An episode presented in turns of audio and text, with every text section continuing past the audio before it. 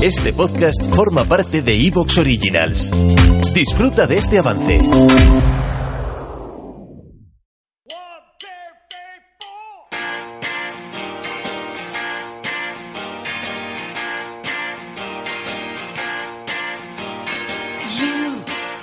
my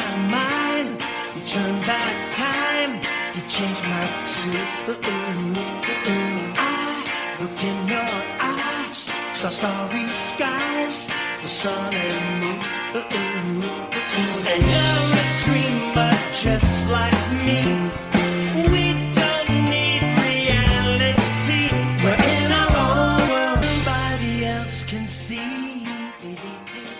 Hola, ¿qué tal? Bienvenidos a un nuevo podcast de Hablando de NBA, bienvenidos a un nuevo podcast previa de la división, perdón, siempre, no sé si ahora lo he dicho bien, iba a decir conferencia porque ayer me equivoqué hablando con esto, pero no, no, ahora lo iba a decir bien, división Pacífico.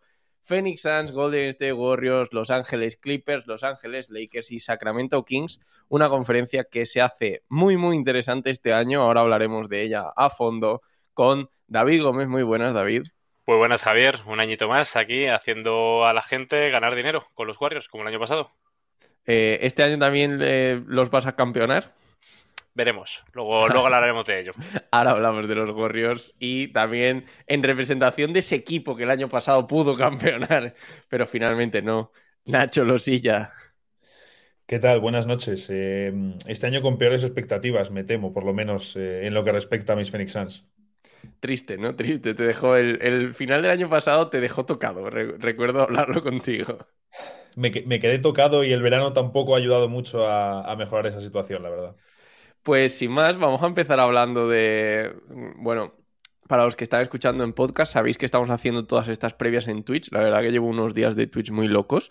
Eh, os digo a todos que me sigáis por allí también. No sé cuánto durará esta racha de hacer directos. Sabéis que soy totalmente pro podcast. O sea que si hago el directo es para luego subirlo al podcast, por eso no os preocupéis.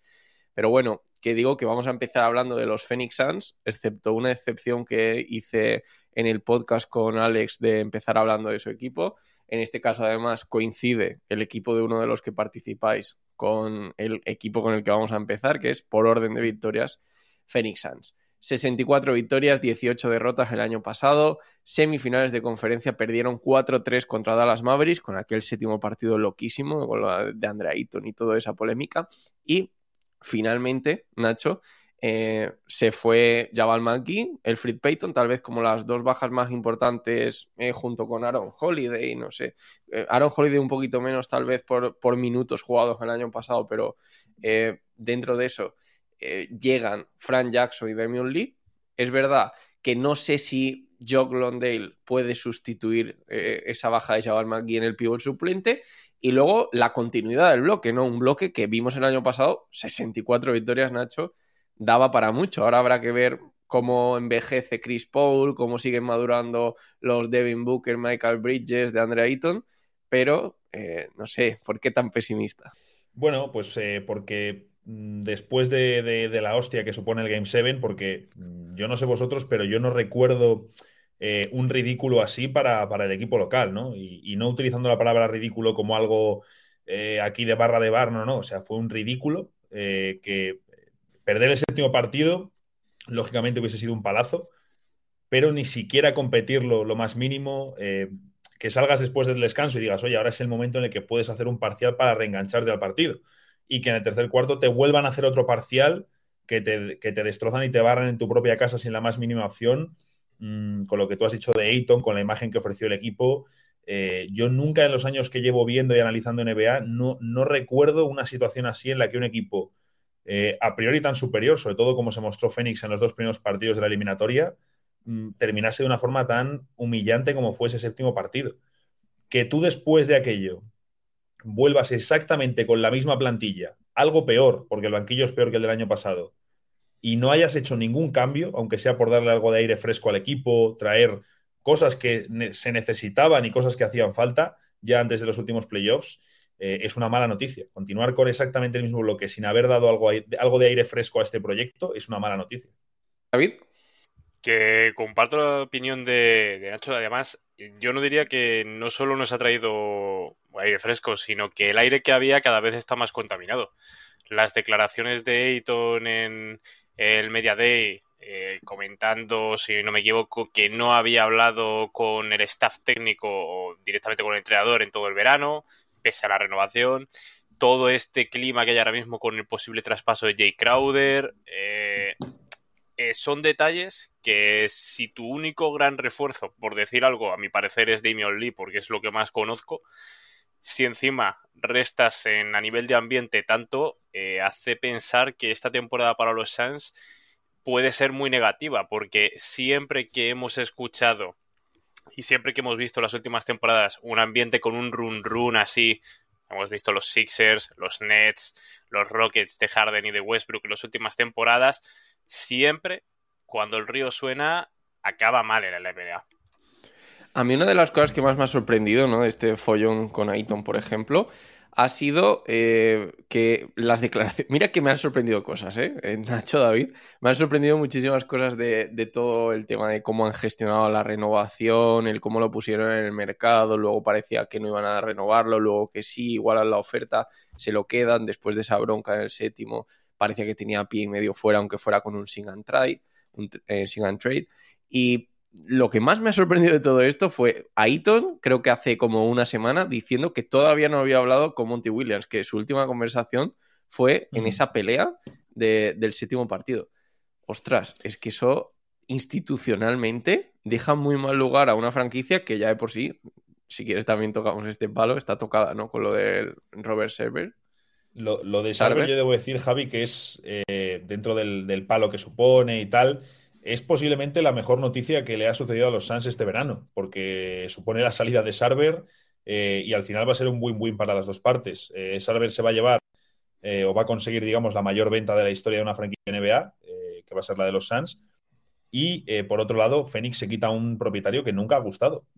Robert Sarver llevaba ya años cayendo mal al, al señor de los Phoenix Suns antes de todo esto. Y de hecho, se supone que el propio Ayton em, consideraba que era Sarver la persona que no quería darle un máximo salarial, meterse en el impuesto de lujo, siempre ha habido muchos problemas con él. Se supone que los Suns empezaron a cambiar cuando eh, fue Sarver el que dio un paso al lado y permitió que James Jones hiciese un trabajo de general manager sin que se metiese el propietario todo el rato por el medio. Entonces, yo me alegro de la salida de Sarver, evidentemente eh, se podría haber dado en mejores circunstancias, por supuesto, eh, pero lo de Eaton es preocupante. Es cierto que al final el negocio no le sale mal a los Suns porque eh, podrían haberle hecho un contrato de cinco años, pero bueno, un contrato de cuatro años eh, para lo que podían haber dado ellos. Tal. A nivel económico les sale bien la jugada de Eaton. Mm, yo sigo confiando mucho en, en, las posibilidades que tiene, pero claro, todo pasa por la relación con el entrenador eh, y el uso que se le va a dar, porque yo es lo que llevaba diciendo el año pasado todos los meses y era muy pesado con ello si utilizas a, de, a DeAndre Ayton como Jabal McGee, no necesitas invertir el dinero que tienes en DeAndre Ayton. Lo puedes invertir en pues, un Jabal McGee, otro jugador parecido a Jabal McGee de suplente e invertir el dinero en más exteriores, en más tiradores y otros eh, jugadores.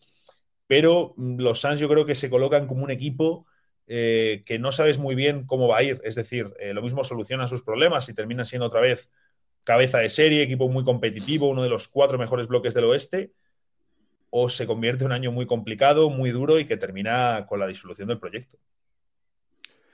Eh, David, eh, toda esta polémica en, torno a, bueno, más allá de, cómo puede afectar a, lo que es la institución en sí, ¿no? Lo de Sarver, eh, ¿también crees que se puede traspasar a los jugadores? Es decir, cuando hablamos, por ejemplo, de los jugadores, el cuerpo técnico, ¿crees que toda esta presión llega hacia abajo?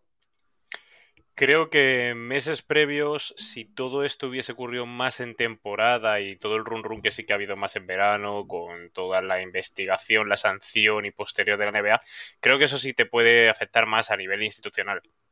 Pero si ya te plantas en pretemporada y en la nueva temporada sabiendo que el dueño se va a largar, el dueño se va a ir y cualquier decisión que tome ahora realmente creo que ya no tiene ningún tipo de validez porque se sabe que el equipo está en venta y, es el momento en el que ya no puedes tocar nada porque puede afectar al, al, bien que estás vendiendo. Entonces, creo que ya esa presión no la tienen.